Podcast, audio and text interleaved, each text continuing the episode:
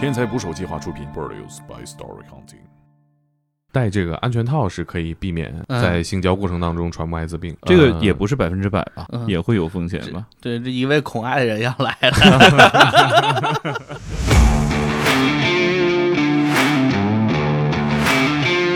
在网吧呀，包括一些单车上会有这个艾滋病人的针头，哎，嗯上面有艾滋病人的血。他会更关注这一部分人群的健康情况。对，但是没有直男。这个也不是个感冒，他怎么会这么淡定呢？您老公说你是不是？他说啊是就是呗。他不好意思，哦，是这样的啊，你不是大夫，你不专业，你给我解那玩意儿不可信。你说这种情况让我想歪了，聚众淫乱也够你一项的。它只有几种液体里带的病毒量非常大的。哪几个说说一个女孩疯狂约炮，她是感染者，她要报复社会。你也泡泡麦，一号麦，说你这从脉象上看，你比他值得一扎呀！他也属于心比较大。我说我就把这事儿忘了，忘了可还行啊？忘了，哥们儿，我也是感染者。你们有了解到说确实有因为这个被抓的吗？你慌了吗？我不慌，造谣说有一个胖子，说那个男的说啊，我今天又感染了几个人我，听这个裂变啊和人传人的事儿，今年第一次听到觉得让我高兴的事儿。嗯，我不好，谁也别好，毁灭世界。大家会是什么样反应？重新焕发了活力。你要没有这个证，你身上带超过一百个安全套，警察还抓你呢。然后他现在得充满了艾滋病病毒，嗯，充满了可还行？请点击订阅我的播客，拜托了。打捞最带劲的职业故事，这里是天才职业，我是猛哥。今天一起来聊天的是来自魔咒的大洋马，Hello，又见面了。哎，又是我和大洋马哈。哎，关于这期的嘉宾的职业，你的第一印象是什么样？我其实第一印象是熟悉首首先，呃，对这这你就开玩笑了，对吧？啊，不熟。我其实就是比较好奇他们是怎么工作的，他们是不是有一些危险性，包括他们面对的是哪些人群。我可能最关键话题就是他们靠什么盈利生活？生意人就是想这些事儿哈。，对对对，我其实脑子里闪过一个词，这也是天才职业很多期节目里面提到过的一个词嗯，——情绪稳定。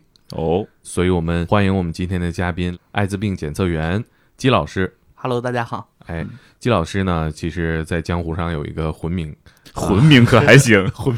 花名，花名，花名。您做个自我介绍吧。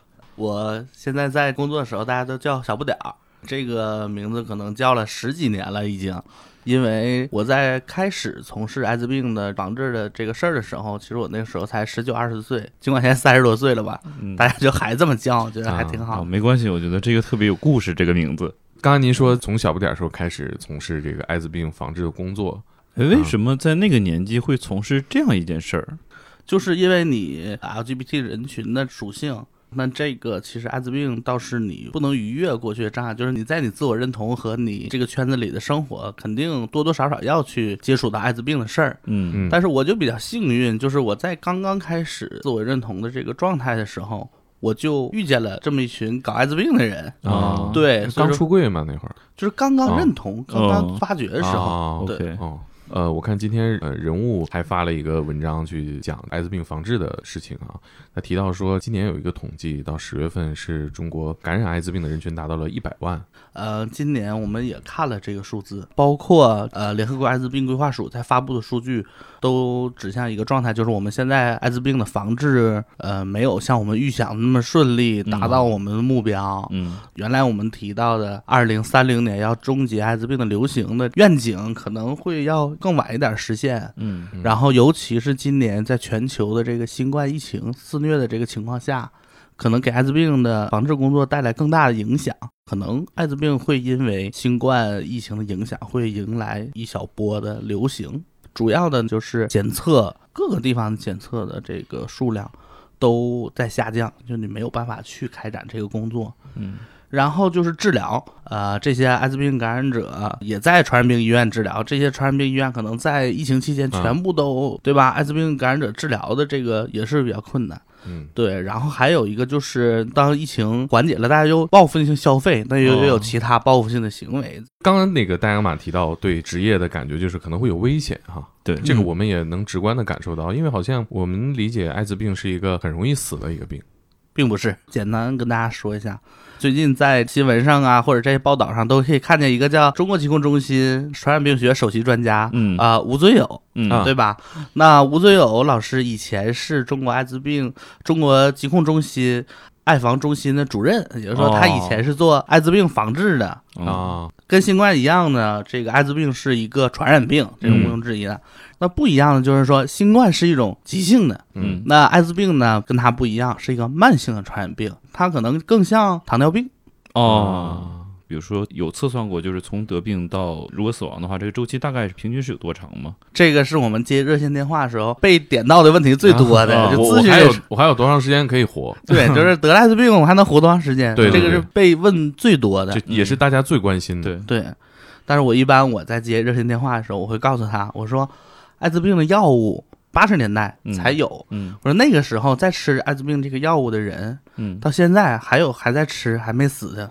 啊，所以说只要是你好好的治疗，嗯我们现在的药很好，能够有效的控制你，你不会因为艾滋病，嗯啊死掉哦明白。嗯，那他们打电话，您给他这样的回答之后，大家会是普遍什么样反应？重新焕发了活力。不也不那么容易吧？不那么容易宽心吧。嗯，这些打电话的人还分有一些是得了病的人，确诊了，嗯。有些人是没得病的人，哦，有些人就是极度觉得自己得病了的人。前两天我们在啊、呃一个会议上，然后一个传播学的一个老师来给我们做分享的时候，就说到了，就是如今媒体爆发的时代带来了一个新的现象，这个现象叫恐爱。啊，我我其实说到这儿，我能想起一个比较经典的都市传说，哎，就是说这个在网吧呀，包括一些共享单车上会有这个艾滋病人的针头嗯啊，就是说感染过的针头呃，针头，哎，嗯上面有艾滋病人的血嗯，啊。当然我们呃且求证了是这基本是不可能的哈。这个肯定是不能。但是出现这样的说法，其实就因为大家对这个事儿的不了解和恐惧。对，艾滋病在在中国的时候，最开始大部分是血液来的，到现在已经被我们控制很好了。嗯，所以说现在呢，性传播是嗯艾滋病最主要的传播途径，安全套是百分之百没有问题的，哦对？吧？但是很严谨的说，说你要全程正确使用安全套，啊，才能够保证你的健康。艾滋病有三种传播途径，还有四个传播条件。哦，那第一个就是必须有个艾滋病病毒在这个里头，对吧？嗯不管是你还是他，呃比如说对吧大洋马吧，啊，对，比如说他身上有艾滋病病毒啊，就是别说，行行，我今天为这节目牺牲一把。然后他现在得充满了艾滋病病毒，这是第一个条件。然后第二个条件，就像你说的似的，这个得离体出来呢。他用什么介质呢？就是像你说的这些体液、啊血液呀、精液呀，呃，比如说两个人接吻呢，嗯，口水它不算高危体液，并不是你身上流出的所有体液都能传染艾滋病。啊，它只有几种液体里带的病毒量是非常大的，哪几种？就血液、嗯，精液、嗯伤口渗出液、阴道分泌物，哦还有乳汁。哦，是这样的啊，然后第三个条件呢，就是你带出来这些液体，你还得是活的。然后再有一个就是说，如果你碰见的这些液体是很微量的，啊，对吧？它不足量，它这里头的病毒，那它也不会对你造成传播。不是只要病毒进身体里就会传播是吗？它还有一个量的限制。对呀，明白明白来，。蒙哥，我这量挺足的，你 试试。那里边我都知道了，唾液不算是高危体液，所以我跟大洋马舌吻也不会感染。对。明白明白。然后还有最后一个条件就是像你说的，你也破口，他也破口，就是还要在你的身上找到一个它的入口。所以四个条件缺一不可。三个传播途径满足一个就行，四个传播条件必须全部满足，哦，那恭喜你，他才能成功。比如说我跟他不发生性行为，嗯我们正常工作交往其实是很难的。日常的接触基本上是不会传播艾滋病的。嗯，明白。其实我们对这个信息的空白啊，包括对这个患有艾滋病人群的恐惧啊，也不只是我们现在。我记得打 NBA 的魔术师约翰逊，他以前是感染这个 HIV 病毒的，所以他上场的时候，其他的 NBA 球员就很恐惧啊，我不要跟他对位，因为他会跟他的汗有接触。啐你是吗？我们现在看他啐你，可能啐不啐不出来，但是他就是当时我觉得他们也很恐惧。其实像现在看一起打篮球，可能问题也不大。呃，怎么判断这个行为是高危还是低危？就是看这个行为当中你们有没有体液交换，嗯然后你交换的这个体液是不是高危体液？嗯，大家听好了啊，这是艾滋病检测员说的啊，大家可以放心啊。其实我会比较好奇，就艾滋病患者本身是不是他也不太敢去跟别人接触，会有这样的情况吗？会有，嗯啊，会有好多这些我们感染者的朋友，嗯嗯我会不会传染给我家里人呢？嗯啊，对我是不是以后不能跟他们一起吃饭了？对嗯我那衣服是不是得分开洗呀？我是不是不能做饭了？对，日常生活完全是没有问题的。明白，明白，明白。所以说，真的不用太恐惧这件事儿哈。对，说到这儿，还有一种情况是性行为的过程中传播嘛？嗯，很多时候是不是根本互相双方都不知道，或者说有一方隐瞒了？啊，这个就要说到艾滋病为什么在全球嗯流行，而且各个国家都很重视艾滋病的一个原因。嗯就是整个病的传播方式是有区别于其他的传染病的。即使你已经感染艾滋病病毒以后，你也没有症状，你可能自己都不知道，对，就我以前电视上不是演过，是身上起红疙瘩，那个是那都已经很晚了。感染到出现并发症中间的时间大概多长？从你刚开始感染有一个叫急性感染期，嗯过了急性感染期了以后，有一个叫潜伏期，嗯完了以后叫发病期。那从急性感染期到潜伏期这一段时间，短的可以持续一两年，啊短长的呀，这对是长的能持续七八年。那这个跨度也太大了。对，所以说为什么艾滋病不好防治呢？比如说正常常规体检的时候，验血的时候会随时验血，随时就能发现吗？常规的这个检测是不检艾滋病的，嗯血液是不检艾滋病。就是你去医院做那个血常规是不检艾滋病的。如果你想检，做专项检查。哎哦，这个时候就跟你们的职业打交道了。对，因为艾滋病这个病还是牵扯到你的隐私，所以说你不能随便的就给人家去检测艾滋病。可是，比如说大洋马，那是七八年之内，他常规体检查不出来，对，他也没有症状，嗯，那他是七八年，可能和几千个人发生了性关系，这不就很危险吗？所以说好多人在他告知有艾滋病的时候，他往往追溯的时候，他都不知道是谁传染给他的。你慌了吗？我不慌，因为我前几个月刚做完血液检查，而且是全面的血液检查，专项呢？都有。然后当时其实算是体检吧，所有的指标都在。我也刚体检完，就是保险公司那种体检，不是不是，我那我那个是找人儿，我找人儿检的，就是没还是专项检查，就是你嗯不经不经你同意，你没有授权同意，是没有人能够随意去检查你的艾滋病的。嗯，那你那个会经过你授权吗？我我都很公开，什么都可以检。但是只有一种，就是你要动手术是必须检艾滋病，啊强检强检艾对，滋病。这也是保护医护人员。对哎那咱们聊聊你的这个职业啊，嗯就是我知道你现在可能是呃当领导了，管理岗了，但是你可能从十九岁开始就从事这个艾滋病的防御工作。那具体的这个流程是什么样的？你们会怎么做呢？其实我们区别于疾控中心和医院，嗯，就是它可能不算是一个职业吧，但是后来想，它可能是一个职业。这个职业就是社会工作者。我们从嗯社会工作者、社工的角度来去参与艾滋病防治的这样的一个工作，包括我们这样的专职的社工和嗯我们的志愿者在开展这样的工作。那我们有区别于医护人员的状态，就是我们可以做的最多的是宣传、防治信息这些东西，然后再是艾滋病的初筛检测、快速嗯检测。对，这个快速是区别于什么呢？就是区别于实验室和医院那个抽个血然后，第二天再给你报告的那个。哦，咱们不抽血吗？呃，对，不抽血，啊，啊不抽血啊？对，那这叫快速检测，呃扎你手指头，指尖血，哦，不去抽你这个血管里的血，哦指尖血，明白你。检测的时候这个血量够是吗？足够了。嗯口腔黏膜渗出液、尿液都可以，尿检呗。对，都可以做艾滋病的快速初筛检测。啊，对那这个过程是怎么样的？咱们在哪儿完成的？现在我们在北京的四家检测点儿，由志愿者来给这些人提供快速的检测和咨询。嗯，如果你想要获取这个服务，你就可以在线上平台里面去预约。哎，这个呃来检测的人都是什么样的？嗯，我们这里也分几类人，嗯对吧？我们有一类人叫定期检测的人，他可能很关注艾滋病，嗯，然后呢，自己呢也很了解这些事儿，然后呢，他定期检测这样的一个习惯，我想知道什么样的人会定期去检测自己的艾滋病是否感染？就是我们现在面临着我们的重点人群嘛，比如说男同性恋人群或者男男性接触者这样的一些呃我们覆盖的这样的人群。这个定期大概是什么周期啊、如果你是一个性生活很活跃的人，嗯建议你三个月就检一次。啊？对，如果你是一个不太活跃的人群，可能一年检测一次。嗯你们这个组织里面，大家男同的比例多吗？我们志愿者大部分都是呃 LGBT 人群的，他会更关注这一部分人群的健康情况。对，但是没有直男。哦，没有直男啊。对，目前还没有直男，我们希望有直男。通知结果的时候，DNA 鉴定有的时候它是电话通知，因为那你结果可能要等几天嘛。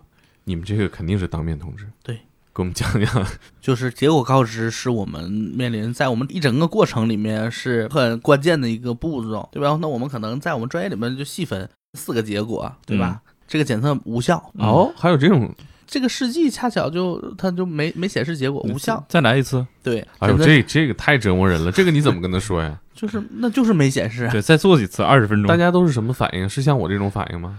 呃，啥样反应都有，不是看你自己当时是什么心态来的。啊，如果你是焦虑心态来的，你就更焦虑了。对呀、你这怎么还晃一枪呢？但是很少，你比如说操作有可能不当，也可能会导致这种啊状态，嗯，或者你采样没有采足量，它可能导致这种状态，就是这样的。还有就是阴性，就说没事儿，没事儿啊。对吧？第三种情况是有窗口期没，过窗口期。啊，第四种情况就是出差阳性了。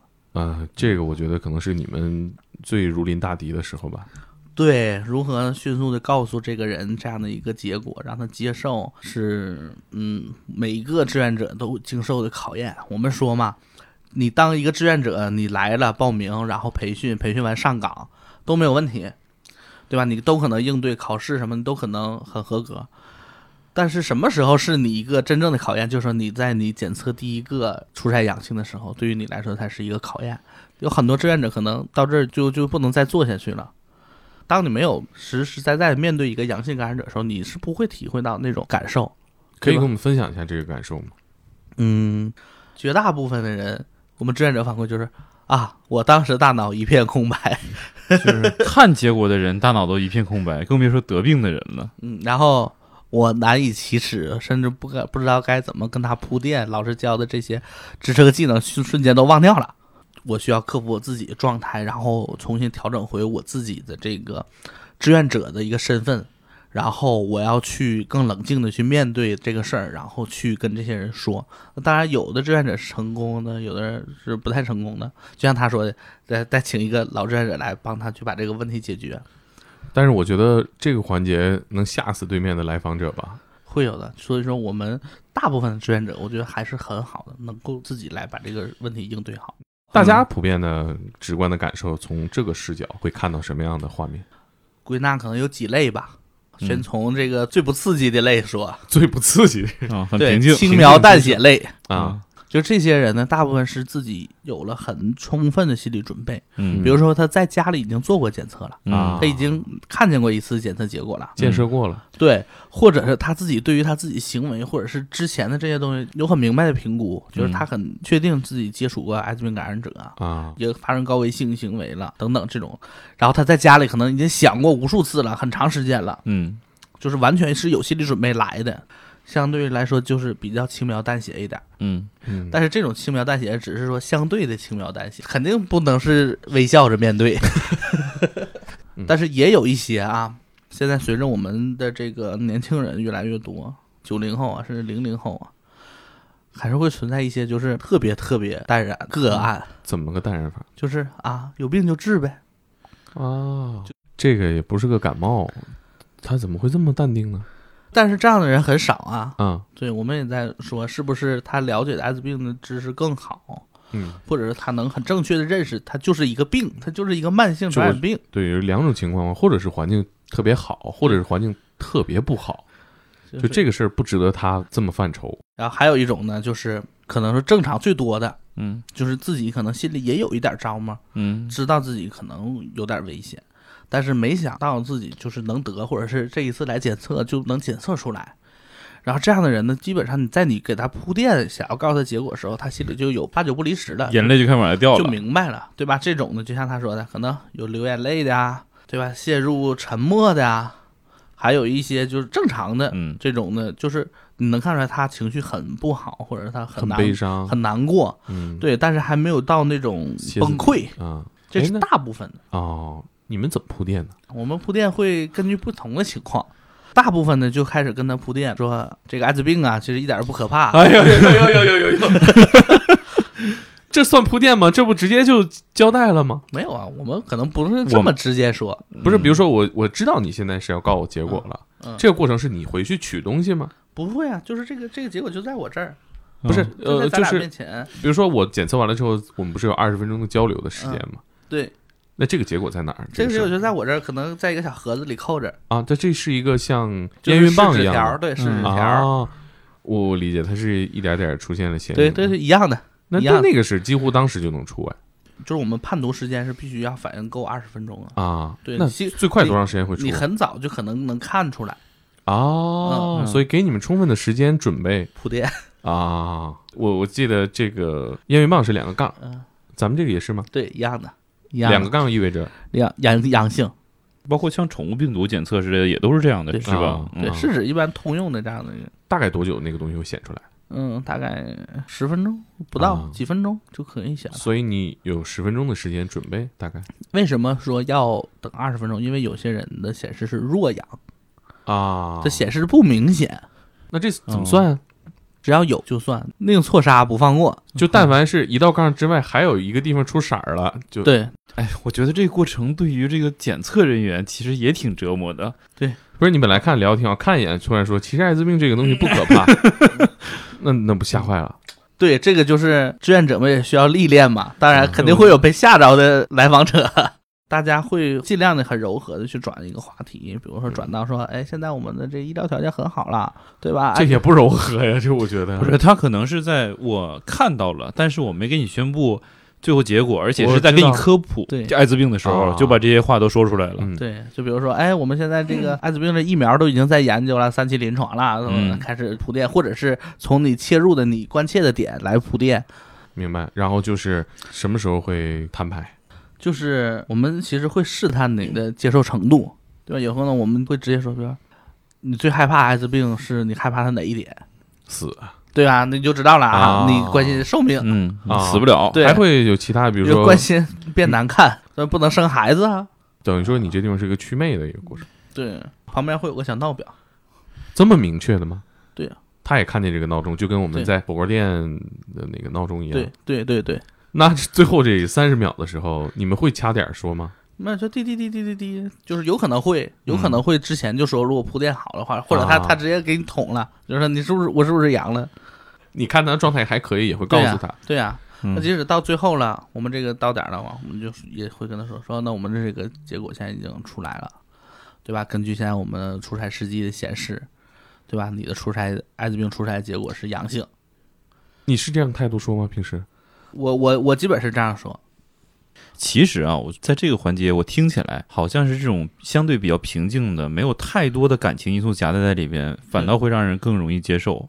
你不总不能说来这盒放这儿，我数一二三，咱俩一起开呀，这你这太不正经了。对吧？就是简洁、准确、快速的跟他说。就更专业，会接受度更高。对，嗯，啊，我基本上是所有人物都会按照我这个话术来去说，就是你说过多少遍这样的话？无数次跟一字不差的一一样说，你统计过、通知过多少个阳性的病人吗？没有没有统计过，但是我觉得我可能不太多，我不是那个朝阳体质，你们这里边还分这个吗？朝阳、朝阴就是就是有些志愿者就是就是就是概率嘛，这是概率，是就大家就是可能工作之余，同行之间就聊一聊嘛。对概率问题，可能就是他会接待的就不幸感染了的人多一点儿，这个大概比例会差多少也差不了多少，其实因为这些都是志愿者嘛，啊？就志愿者们来的时间多，他接待人多，相应的他数量就多。啊，等于说可能是一个直观感受，不是说真的要去看你多少个阳性。对，对对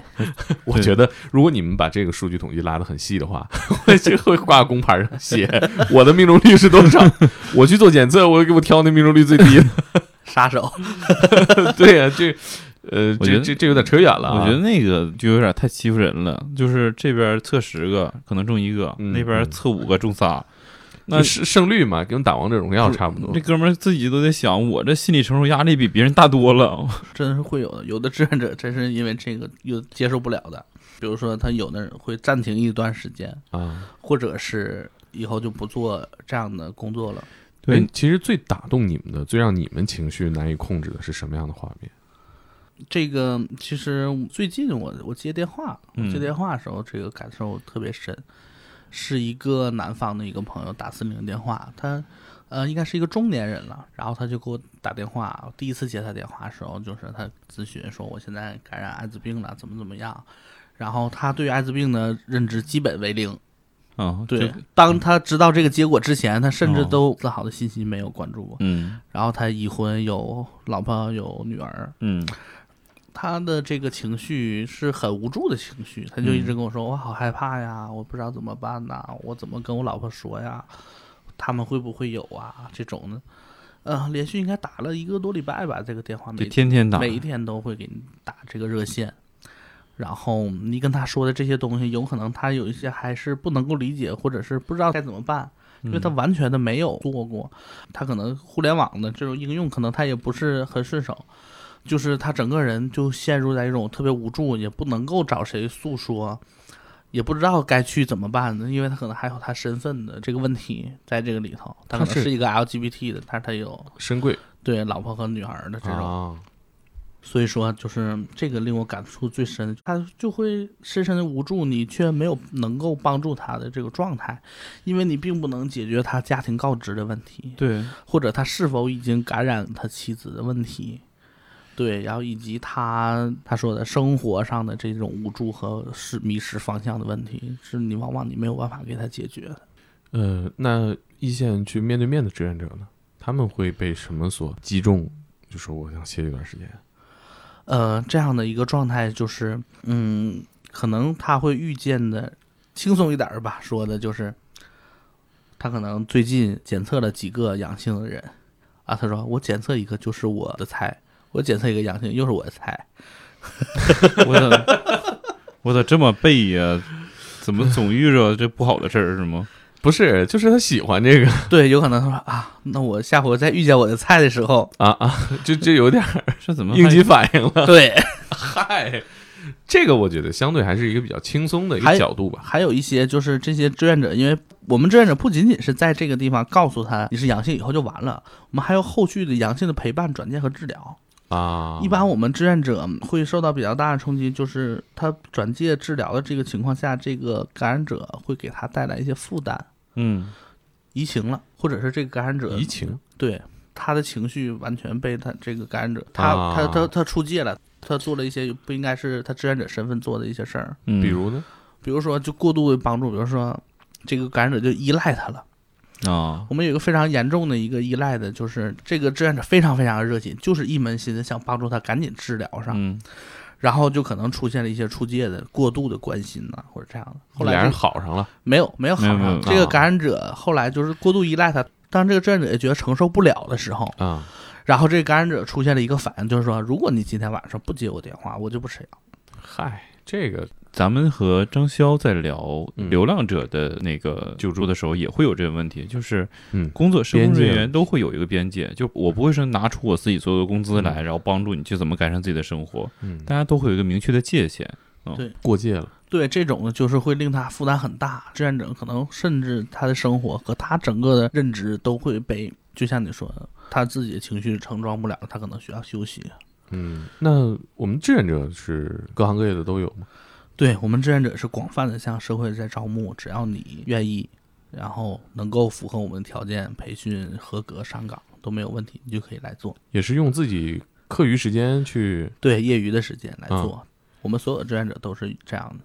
嗯，刚才聊了这个瓶颈的，然后会不会有很极端的一些案例在？有这样的极端案例，大部分出现在他完全没有准备，嗯，完全没有准备。有一个典型的情况就是我陪你去检测，我顺道做了一个，嗯哎呦，那你没得我得了，嗯，这太意外了，这实在是。对，就是丝毫没有想这个事儿。就是我，你今天检测你不敢去，说哎你是我的好朋友，我你陪我一起去，然后去了，然后我们的我们的这个服务完，我们的志愿者说那你要不要也检一个啊？他说检检一个呗，哎对，吧？这个你们会看他也是男同不一定啊，啊？就比如说我，我跟大洋马两个人的都是直男，我陪他去，你们也会这样问吗？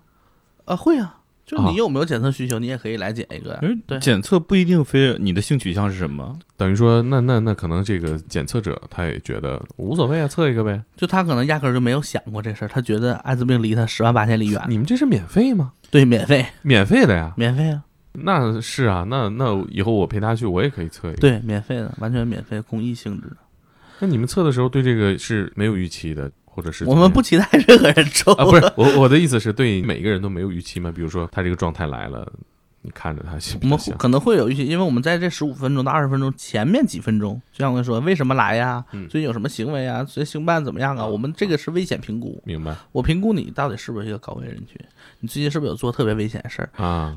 来去判断你是那种定期检测的啊，还是说是很长时间都没有高危行为的，嗯还是近期就有高危行为的，还是频繁有高危行为的人？那这个陪朋友来的，也会去问吗？会会问，等于说流程是一样的。都全部都是一样的。那公布结果的时候，就也是一样的，我们可能也还会铺垫。但是这种人就是他整体全部都是轻描淡写，因为他就压根儿就没有觉得自己跟艾滋病会有联系，嗯，我就是来科普来了，就搭上边儿说艾滋病会跟我搭上边儿，完全不可能。然后你再跟他告知这结果，就像我刚才说，啦啦啦啦阳性，我的听感就是不不不不不不阳性，对嗯，所以前面我都不当事儿听，对对对，我之所以刚才跟你这么表达，就是他可能就是这样的状态。那肯定就是听成两个字儿了。嗯，肯定就懵逼了。对，就是这样的，可能情绪崩溃的会很多。能怎么崩溃？不是你这测错了吧？你这个就是整个就比如说浑身发抖，对吧？然后整冒虚汗，脸通红，对吧？这个恨不得就是眼睛都要充血了这种的。那你们怎么办？我们就是第一个就是尽量的安抚，对吧？然后第二个呢，就是有必要的时候，因为我们还是一个团队嘛，嗯对吧？我们检测检测室里还有很多人，大家要一起来去解决这个问题。有跟你们生气的吗？说你们这肯拍定生气太多了，生气太多了，这也是我们觉得我们志愿者不容易的。有好多感染者感染完了以后，他不恨别人，他恨你。他说：“就因为我去找你检测了，完了我就你给我查出来了艾滋病了。”他不恨那个传染给他的人，他也不这是普不在自己身上找问题。他就说：“就因为我去找你了，我你给我检测出来，就是我就恨你啊，就是恨你。这个有点太没来由了吧？哎，其实挺好理解的，就跟你去玩牌，一个发牌的给你俩人发，但是我已经，知道是谁出的老千了，我还恨他吗？还恨荷官吗？那可能荷官发给你俩的时候，你家牌挺大的，结果他家牌比你家还大，你恨的不是他把你钱赢走了，而是你荷官你怎么给我发这么个牌？这这种情况多吗？多啊，很多。真多啊。他们为什么会这样？你想过吗？就是说他找不着一个原因的时候，就把这个原因加给你身上了。他不知道去恨谁，对，总得有个情绪发泄的点嘛。等于说是你给他检测，是你把这个病从世界上带来给他。对在他认知里是这样的。包括他后续医疗，艾滋病的医务工作者同样面临这个问题。还恨大夫啊？对，那不有病吗？包括一些抗拒治疗的都是这样的。我就是恨你们，我不治疗。您刚才说的那个场景，特别像我有一段时间腰不好，然后走不了道，然后我父母带我去做针灸，说扎个针灸看看吧，没准能扎好呢。嗯，我就去了，我这边刚扎上，然后医生跟我女朋友说，给你也号号脉，看看你咋样。嗯，一号脉说你这从脉象上看，你比他值得一扎呀。刚 刚说到说他这种就恨你们的情况，对那你们怎么办呢？我们没啥办法，就是因为这样的状态会导致，就是他如果恨你，他会跟你失联，就是你没有办法给他提供后续的服务。啊，你不能嗯帮助他了。对他治不治你也不知道，说他后续有什么样的负面情绪，你也没有办法帮他去转介或者怎么样。大部分的人，如果他接受不了这病，说你不是大夫，你不专业，你这你你给我检这玩意儿不可信，对，他就这样，骗自己嘛，欺骗自己嘛。对，就是说你这玩意儿不行，我得上医院。那也行，他要是去也行。对呀，就是大部分人的情绪就是马上就会反转，他不像刚开始来说，哎呀，看我有事儿没啊，怎么怎么地。跟变脸，对，啊、不行，你不行，你说不行，你这检测不准，你这地方不专业，什么什么什么之类的。对志愿者来说，这个工作的打击、情绪的打击也挺大的。对呀、我们的志愿者一般都是，这不光鲜，不光鲜亮丽，不像那些什么什么可以站在讲台上领个奖啊，或者能在大众视野被看见，本身就是很默默无闻的在做一些一线特别前、嗯前线的事儿。然后呢，可能家里人也不理解，说你为什么做一个艾滋病多危险呢！对，多吓人呢呢！然后你身边的人也不理解，或者你根本不可能告诉你身边人在做这个事儿，然后你的服务对象可能也不太理解你。呃，坚持大家还在干这事儿的原因是啥？就是第一个，就是大家在这个团队里头，就是你也是 LGBT 一员，你同时也是容易被受到影响的，唇亡齿寒。如果你身边的朋友很多人都感染了，你也不能独善其身。嗯，可是这个说法，我觉得在你们内部说是成立的。我觉得最理想状态下，不是说他干这个事儿，抛除他身份以外，他也觉得这个事儿值得一干，或者我有获得感嘛。就是你说这是第二种，第一种就是大家是这样的初衷和原因，第二种初衷原因就是他曾经被我们帮助过，啊，他是病毒携带者。就是他可能以前就是有有不安全性行为，或者以前很担心，然后来我们这儿求助过，然后我们帮助他一直一直走出来，告诉他你没事儿，对吧？然后你没没感染，或者你感感染了，我们一直支持你治疗，然后重回正轨，就是你被帮助过，对吧？你想，我也希望当初啊像我那么恐惧、那么无助的人也能得到我的帮助，我就投入进来，那感染的人可以当志愿者吗？可以啊，没有问题的。也可以啊。对呀、感染者一样需要感染者团队的人来帮助你，就像我们这些医院的，比如说你是艾滋病发病了，你是病人，对吧？那你也需要一些志愿者。那这样的志愿者像互助会一样，就是我也是感染者，你也是感染者，我们有相同的经历，我们嗯体验过相同的感受，我可以去扶持你、帮扶你。然后这就说到这个疾病的状态，就是有的时候阴性的志愿者倒没有阳性的志愿者好做工作。你没有，你没得病，你站着说话不腰疼，你理解不了我。嗯，那其实感染者做志愿者反而更能让你有同理心，那更能让你信任。但就像，咱俩说一下，如果你现在很激动，对吧？然后我跟你说，哥们儿，我也是感染者，我也从你这走过来的，我我也体会到你现在什么状态。你看我现在，我现在很好，看我现在健康，我脸色好，先说我，对吧？咱先别激动，咱慢慢往下聊，嗯，对吧？就算你前辈，过过来人，过来过来人啊，嗯反而更能去顺利的推动。对呀、就是也需要也需要这种的，也需要阳性的这样的人去鼓励阳性的人带领他一起走过来。嗯，去检测的人大概都是什么样的配置？比如说他自己去嘛，大部分人还是自己来，有没有一家人去的，或者是跟伴侣去？有有伴侣来的也算也算多，一家人的情况呢一家人的情况有点少，因为我们毕竟我们是服务一个性少数群体的。啊啊，啊对，伴侣来的呢也正常，我觉得嗯，伴侣来的就有这种就是刚刚成为伴侣，啊。准备成为伴侣，哎，那他们做这个检测是确定关系之前婚检，啊啊，啊 很恰当。像婚检一就是、嗯那有没有这个环节的时候，有。那俩人没当场掰了？不是啊，这个我们的检测结果一对一检测，嗯只告诉你给你自己你结果，你俩回去，你俩愿不愿意自己互相说？这我们出于隐私保护，我们是不能啊那检测条他们是拿回走还是你们不能拿走，啊？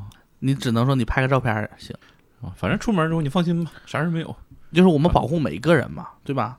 但这个也有一个道德问题啊，就是说你们知道他是感染者，嗯哼，你看到他和他伴侣来了，嗯哼，但是出于你们的服务边界，你不能去告知他以外的任何人了。对，可是你有考虑过吗？你应该告诉他吗？告不告诉第三方知道你的感染结果是你自己权利，但是我需要告明确告诉你的是，恶意传播是要负法律责任的。那你会和感染者说会嗯怎么判断恶意传播？恶意传播就是你知道你自己有艾滋病，然后还采取一些高危的行为，导致别人感染艾滋病。这是警察要管的对呀、这是艾滋病防治条例，这是法律。啊。嗯我们看到一个前呃微信群里面流行一个图啊，就说说一个女孩儿这个疯狂约炮，她是嗯感染者，她要报复社会，嗯，有这样的事儿吗？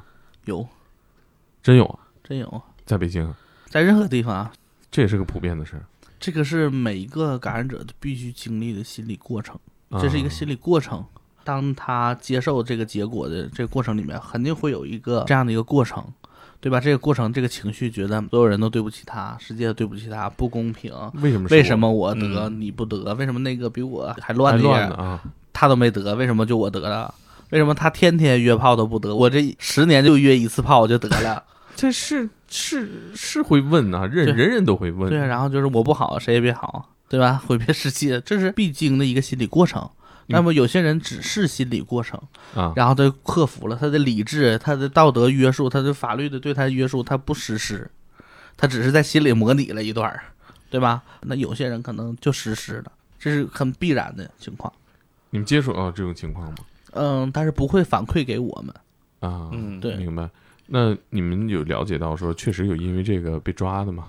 啊，有啊，报道还是有的，很多恶意传播嗯被抓的这种，判多少被判好像三年以下吧。啊？不至于毙了哥。对，啊哦，哦是，就是传染病法，就是啊所有传染病的都有这种界定的。嗯，这个量刑如果最严重的话，就是以危险方法危害公共安全罪了。对对，但是这个得特别严重才能会判死刑。你说这种情况让我想歪了，他性传播到达公共安全的层面，他怎么性传播？关键是，如果你是大面积跟很多人发生性行为的话，就是会交叉感染嘛？他们会有更多的这个群体嘛？聚众淫乱也够你一项的。就是之前有一个不知道这个新闻你们感没感受，就是有造谣说他什么有一个胖子说那个男的说啊，我今天又感染了几个人，又感染几个人，啊最后抓他说他是他没有，并没有，他是造谣嘛。嗯，太欠了这种，那个也得判。这个大家谣言是知道。所以说我们可以在网上看见有一些。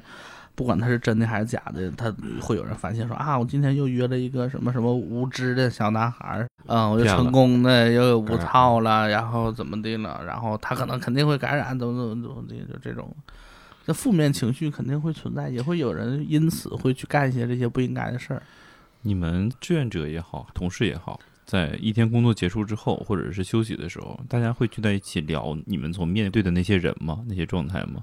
我们极少的去聊这些人，因为还是涉及到个人隐私，在我们嗯这个部分，就是我们呃会很很谨慎谈我们这些个案。嗯对吧？或者是把他的信息提取完了，作为教材也好啊，或者作为回顾的这个啊、问题集也好，但是我们会很慎重的在我们闲聊的时候谈及我们有关于检测工作的这些事儿。你们的这些志愿者，如果是在承受了巨大的心理压力之后，自我排解当然是一种方式。那、对于你们的机构来说，会有帮助他们排解的一些方法方式吗？嗯、肯定这是我们对于我们志愿者必须要尽的责任。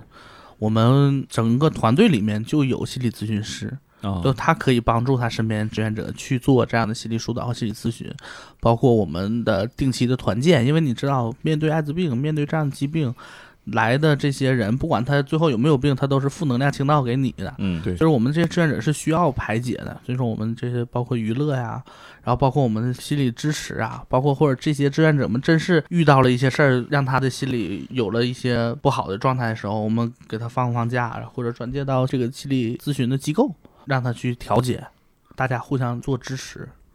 嗯，像你做了这么多年的艾滋病预防的工作、检测的工作，有没有什么变化？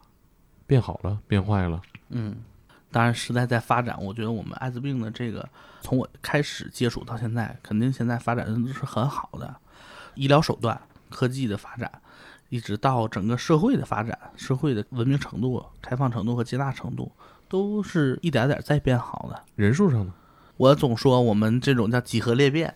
我说我原来就是一个小小的一个志愿者，然后开始在做，小不点，对，在做的，对吧？然后到现在呢，我一个人呢，我可以再去布置到一百多个，我带领一个志愿者的团队。嗯，然后我们有些志愿者，呃，也在我们这儿干了三年五年了，他也可以到了北京其他机构，或者他自己成立了一个志愿者团队，他又带了一个团队，这样的裂变的这样一个状态，越来越多人参与进来。我听这个裂变啊和人传人的事儿，今年第一次听到，觉得让我高兴的事儿。嗯，这个很积极的裂变。对啊，此外都是微商传染啊等等。嗯对啊，就像我从一个志愿者能将这样的一个事业作为我一个本职工作，那我们也有志愿者从我们这儿，然后也跟我一样，从原来是一个志愿者，是一个兴趣爱好和兼职的状态，然后到成为一个专职的，也投入到这个领域，这就是一个好现象。对，我记得其实回到很多年之前啊，就是我记得那时候还有什么艾滋病村呐、之类的一些新闻报道。然后，如果有一个医生也好，或者说一个呃关爱人士也好，如果在那个村子里面帮助这些人，他会成为一个非常热的一个社会新闻。但实际上，随着社会的发展，我们会发现，在你身边，就是像季老师这样的，然后像这些志愿者一样的，越来越多的人其实都在密切的跟艾滋病人群在接触。对，然后、他也会告诉很多人，这种接触其实是不会有伤害的。对，嗯而且科技的发展和我们医疗手段的发展，像我刚开始在做艾滋病工作的时候，假如你我现在跟你去普及这些知识，然后你觉得啊，我有必要去做个检测，我还得把你领到疾控中心去，嗯或者把你领到医院去，嗯然后你还抽一个静脉血，啊要再等一周，啊，呃，半个月才能拿一个结果。成本太高了。但是现在科技发展呢，对吧？然后我们的医疗技术手段提高了，你甚至自己做家里，在京东、什么天猫，你自己就买个试剂回来就测了，对吧？而且是快速试剂，马上就得结果，不用等。立等可取。对啊，现在的这个手机互联网，包括我们淡蓝，就做的这种线上咨询。就你以前想要去接受艾滋病检测或者接受一些知识还很困难，但现在你马上就能接受到。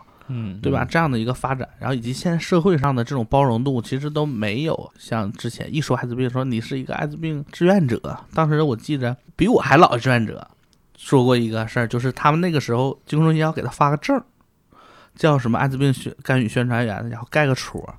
你要没有这个证儿，你身上带超过一百个安全套，警察还抓你呢。这是哪年的事儿啊？抓是为什么呀？这个你戴要求这个是走私安全套啊，还是什么意思啊？就可能你觉得就是你嗯卖淫卖淫组织的，对啊对啊，那真是不一样了，真是改变很多。对呀、我就希望你们裂变的速度比感染的速度快。中国有一个叫呃社会组织参与艾滋病防治基金，对，就是专门的是支持这些社会组织志愿者、社工们来去做艾滋病防治的工作呢。刚刚提到的就是说，可能家人也不理解你做这个，你家人知道吗？我我家人一直都知道，对我觉得我家人还很支持，我觉得我一直都是很幸运的。然后家里人对于这个呢也没有什么特别的反对，父母最开始怎么看待你做这个职业？还好你出柜了吧？对他们还没有啊，也不算还没有吧，就是一个嗯、可能互知道，也可能互相不知道的一个状态。但是我从来从来没有避讳的去跟他们说这件事儿。但他们知道你在干什么就像我每年我妈来北京看我，就带她去公司转一圈儿。啊？嗯反正你该看见的东西你都能看见。你理对吧解就理解啊，哈对理解也不问了你，我就告诉你；你不问你，我也不说。挺默契的，我觉得。对呀、我妈曾曾经说，你们老大又上那个非你莫属，又招招员工了。我说那挺好的。啊，你们单位还上非你莫属招人吗？我们老板在之前，啊，嗯，没没有担心过你的安全问题？没有担心我安全问题。你会给他普及艾滋病相关的知识吗？会会会，在我在老家的时候，在做这个工作的时候，在艾滋病日的时候很忙，忙不过来的时候，就我妈来帮忙，说赶紧帮我装那个安全套，分一份一份一份一份的出去，哦准备发那些宣传材料之类的。很开明的父母阿。姨太棒了，嗯，我觉得我妈还很好，这这项工作开展顺利吗？也挺顺利吧。我们在北京，我觉得也挺顺利。那分享一个你印象深刻的案例吗？OK，就是我来北京以后吧，觉得这个事儿还是对于我，即使做了这么多年，还是会让我感觉到很惋惜吧。嗯第一个出于朋友的角度，第二个出于这种从业者的一个角度。嗯啊，这是个什么事儿呢？就是我老家有一个朋友，我们其实已经认识很久了。小时候在一块儿玩儿，长大了以后大家就各自在外地发展了，就不怎么联系了。那时候他上沈阳，然后我后来我来北京，就不怎么联系了。但是机缘巧合，就是还又后来又有了微信。当时我们都在北京工作了，然后也不怎么联系。忽然间有一天，他就跟你联系说啊，你是不是还在做这个工作？以前你做志愿者，现在就是艾滋病防治工作。是啊。然后他说：“哎呀，我都不好意思跟你说啊。”然后我说：“怎的了？”我说：“你是不是？”他说：“啊，是就是呗。”他不好意思嗯说，然后他就是说他阳性了。这个阳性是在之前就检测出来了，不在北京的时候，他也属于心比较大。他说：“我就把这事儿忘了，忘了可还行啊？忘了就是这种忘了我，我推想就是说，久而久之就不拿他当回事儿了。啊，因为没有发病，对。然后他说：“我最近啊，身体可能不太舒服，是不是这个事儿弄的？”我说：“你多长时间了？”他说：“好几年了。”然后我说：“那你赶紧的。”差不多了。你一听是吧？对啊，赶紧的，他说啊，那我赶紧，我明天我就去，因为他这个涉及到很复杂，他要上那个确诊的那个城市去开手续，然后回北京来治疗什么。这个这期间，因为他检测完了，他就没去治疗，中间就断了，就还有一些手续的问题。我说嗯你赶紧，我说我帮你去弄去，对吧？然后答应好好的，等他过了一个礼拜了，就他又忘了，就把这事儿又忽略过去了，就是身体好了，啊，可能没有什么症状了。或者是工作又忙上了，就又不说这事儿了。就我跟他发信息，我说你赶紧回去整。他说啊过两天，过两天，又拖了有大半年吧，大半年啊，拖了大半这年。么忙啊，就从他告诉我说他身体有点不好，又到我再就是我一直问他，一直问他，拖了有大半年。啊，然后可能又发现了身体不太好了，身体不太好了。我说那你就赶紧弄吧。他说我就去弄。这回说我托那个老家人赶紧给我整整整整整。哎，我记不清后续是办完还是没办完的情况下，然后就发病了，就不行了，喘不来气儿了，给我打电话喘不来气儿。然后我就赶紧联系医院的人，就北京医院的人，联系地坛医院这个小组跟我们同行嘛。我说赶紧，我这有一个朋友，我说他可能是要发病了，我说但是他这个关系也还没办完，我说你赶紧给接收一下，就去找他去了。然后就就就这样说啊，确定了这个是并发症，然后肺炎喘不来气儿，赶紧办入院吧，就住院了，住院赶紧去治。好在呢，他没有什么太大的问题，嗯去了以后给用上药，立马就好转。嗯好转了，完了就说这个先把肺炎控制住，控制住完马上把这个手续拿过来开始吃药，然后就开始治。你那虽然晚了点，但是还没有到那个什么样的状态。那还行啊。然后我就去看他，上医院。我记得是个夏天，然后呢看他一回挺好，缓过来了，说哎这次给我保证拍胸保证，我肯定好好治，怎么怎么地，我以后再。我说这还行，我说虽然接受点教训，但是还好，就是挽回回来了。就我听这意思，有后话，对呀、然后过了两天，说住院不舒服，就要回家啊。然后我说那你得问大夫，大夫也说说你再要不再住一段时间呗，然后好利索了，然后你这都办完了，然后你再回去呗，就不行，说啥就任性，非得要回去。然后大夫最后也没招，说也你现在要回去也行，对吧？然后但你密切关注点然后又过了一个礼拜，然后又不行了，又喘不来气儿了。我说咋回家都有开空调了还是咋的了？反正喘不来气儿。我说那你赶紧还去吧。又找的我那个我们那个同行又去了，然后又办住院了，然后办住院了，我也没当回事儿，我说这二进宫，我说就治吧，我说这回不嘚瑟，非得要回家了。然后又过了两三天儿，然后我医院的那个那个朋友就说，说你朋友不行了啊，进 ICU 了啊这么快啊？啊，说赶紧找他家里人吧，进 ICU 了，这边要那啥。然后，哎呀，我好长时间不能联系，我也联系不着他家里人，我就开始这边就拼命找人，然后找，然后最后还是医院那边通过嗯医院还有还有这个 属地的关系找到他家里人，还没等他家里人来到北京，你就合计呗，咱老家再到北京这才多远一点？动车四五个嗯小时呗，对呀、等到找到人呢，还来还没等见面呢就没了人走了。啊。是说艾滋病一旦并发到进 ICU 的话，就基本上很难抢救回来吗？嗯，也不是说很难，是 CS 游都比较难，嗯对，都比较是难，是是，对，都是生死未卜那种状态。家里人来就来不及了，就就就这些人就没有了，就所以说我觉得这个就挺惋惜的。得了这个病真的是，首先你得自己关心自己，别人怎么着急都是次要的。你要自己没有那个意愿的话，就很难自救。对呀、他这种就比较惋惜，就是说后来跟大家分享的时候，我就说这老天爷已经给你机会了。对吧？已经给你机会，你已经比很多人幸运了。有的人就到那儿直接就不行了，就没给这个机会因为。它属于其实照你刚才描述的，他已经提前大半年都已经预警了，你的对身体有问题，你需要开始治疗了，对，没当回事儿嘛。对呀、给你好几次机会了，在这个节点上，但是你自己自己没抓住，对吧？在北京很体面的工作，很好的未来。这他做什么呢？大概他就是呃娱乐圈儿的，名人啊呃不是名人，但是就是在娱乐圈啊。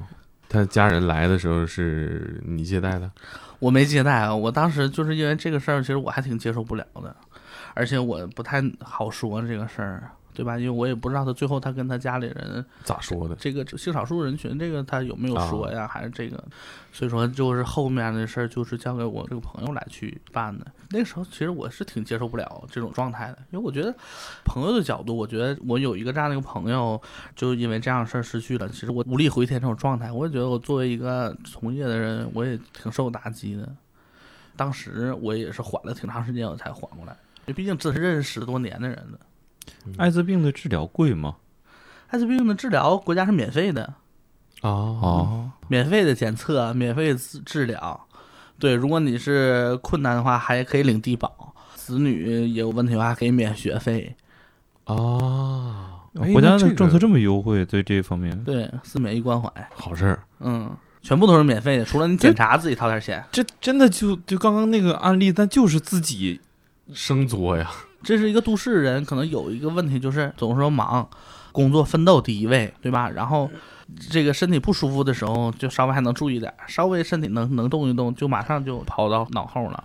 哎，年轻人，艾滋病的典型的发病症状有哪些呀？艾滋病其实没有什么典型的发病症状，因为嗯我们叫综合症嘛。艾滋病的发病是因为艾滋病把你免疫力彻底给你干掉了，嗯，然后呢，艾滋病不会导致你有任何症状，就是普通的健康人得不了的病。那些那些病毒和病菌在在这个空气中，我们吸进去没事儿，但你一点免疫力没有了，你吸进去就得病。然后你得完病了，人家吃三片药就好，你吃三十片药也不好。还有一个就是还算比较幸运吧，这个是我最初期，就我刚刚开始干艾滋病工作的时候发现的这样一个感染，跟我一边大。初期的时候，我们的整体的真不像现在艾滋病的这个干预和我们治安服务这么好，包括医医疗条件也不像这么好。那个时候我们的告知啊、铺垫呐、咨询的帮助都没有现在充分。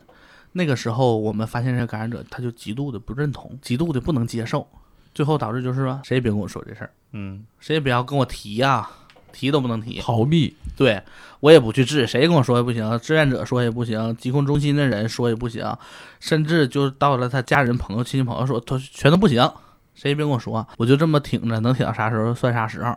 谁要你是我朋友呢，你跟我聊天吃饭咋都行，你要只要提艾滋病治疗这事儿，咱就翻脸，要不咱就马上就离开，要不你就别说。